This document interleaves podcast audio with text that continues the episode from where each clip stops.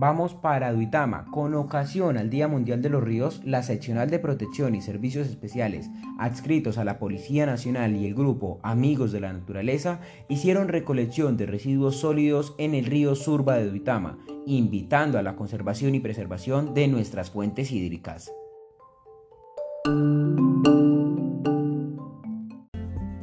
7 y 59 de la mañana con Lotería de Boyacá. Resultados del sorteo 4434 del 24 de septiembre de 2022. Número ganador del premio mayor 9359 con la serie 036 despachaba Manizales.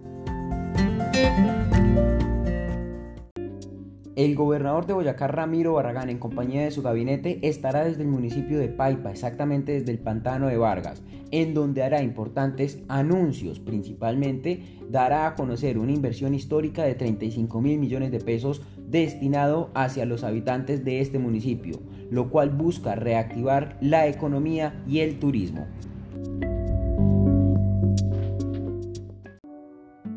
Mucha atención para todos los boyacenses que nos sintonizan en estos momentos porque anuncian que habrán manifestaciones este 26 de septiembre.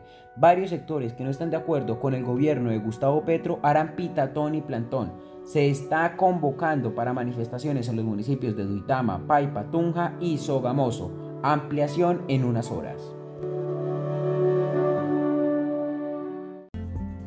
Gobierno Nacional anuncia reapertura de la frontera colombo-venezolana para este 26 de septiembre.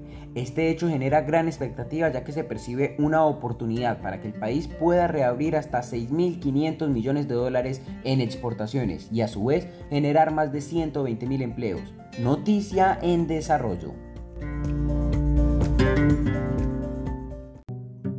Presidencia de la República indica que en estos momentos la reforma a la salud no sería una prioridad para este gobierno.